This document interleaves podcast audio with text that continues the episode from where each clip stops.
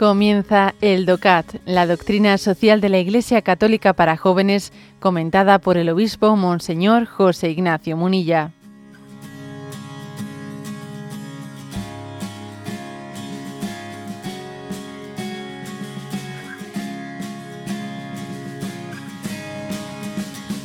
El punto 256, cambiamos de tercio y entramos en el capítulo décimo décimo del DOCAT, que es el tema eh, ecológico, preservar la creación.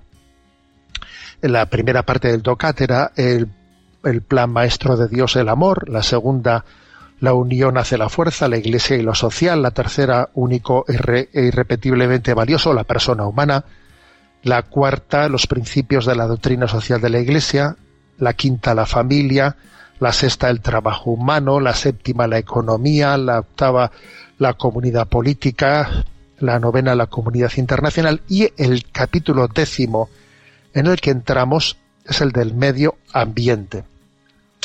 El punto 256 ¿eh? pregunta cómo puede contribuir los cristianos a la creación de un entorno justo para el hombre. ¿eh?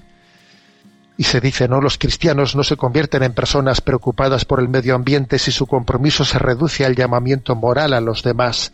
Sirve también de poco discutir constantemente de los problemas globales y sin fijarse con atención en el propio entorno y en las posibilidades que éste ofrece.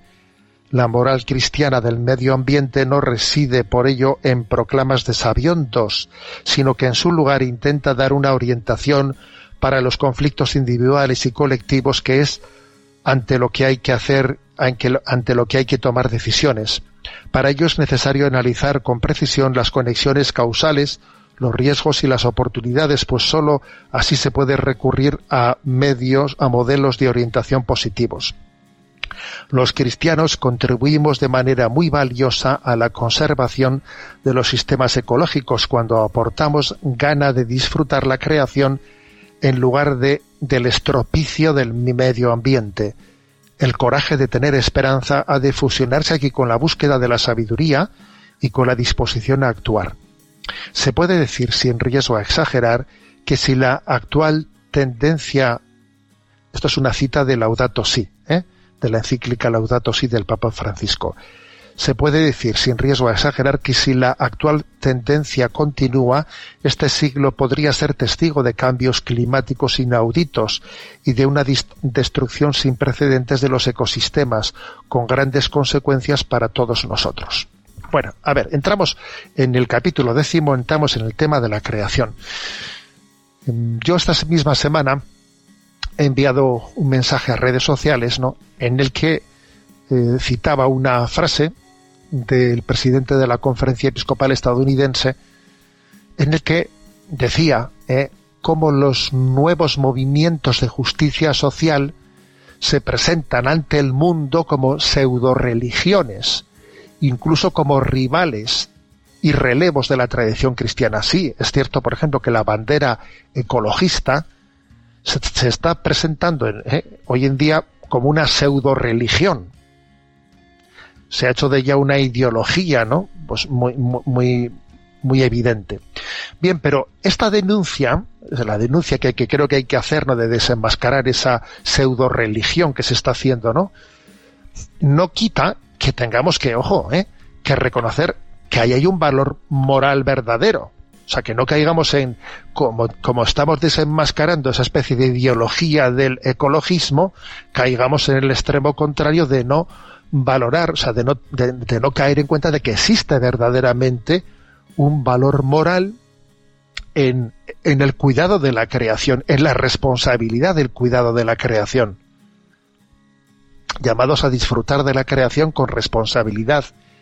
Llamados también a, ser capaces de, de, hacer eh, pues una lectura de, de qué tipo de políticas, energéticas, etcétera, deben de desarrollarse de manera prudente y sopesada, ¿eh? pues para que, pues para que la contaminación del planeta, etcétera, no nos lleve, ¿no? a un deterioro del que nuestros eh, nuestros hijos, nuestros nietos, las nuevas generaciones después puedan no disfrutar del mundo como nosotros lo hemos conocido, ¿no? O sea, es decir, yo me quedo con esta primera consideración, ¿no? Tomar, tomar en serio, ¿no? El valor, el valor ético. Aquí hay una cita que ofrece este punto del DOCAT de Benedicto XVI, pronunciada del año 2008, que dice, Dios mismo es el creador del mundo y la creación todavía no ha concluido. Sí, la creación no ha concluido porque Dios la ha puesto en nuestras manos y nos pide que seamos responsables en la utilización de esa creación. Cuando dice el Génesis, creced, dominad la tierra, etcétera, o sea, la creación todavía no ha, no ha concluido. Nosotros estamos siendo copartícipes, ¿no? de esa obra creadora de Dios, que Dios la pone en nuestras manos para que la modelemos, para que la transformemos, pero obviamente tiene que ser con un estilo no de usar y tirar, no de usar y tirar, ¿no? sino de pensar siempre en una en la responsabilidad que tenemos en cómo dejamos las cosas para los demás. Que esta es la pregunta, ¿eh? La pregunta es cómo dejo las cosas para los demás. O sea, en el fondo no es que la creación tenga derechos, no, la creación no tiene derechos.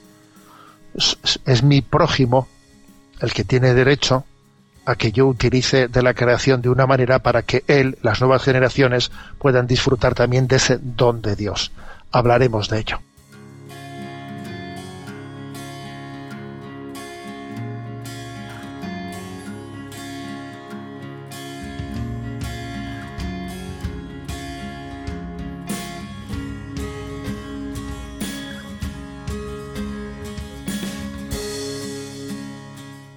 Has escuchado el DOCAT, la doctrina social de la Iglesia Católica para jóvenes, comentada por el obispo Monseñor José Ignacio Munilla.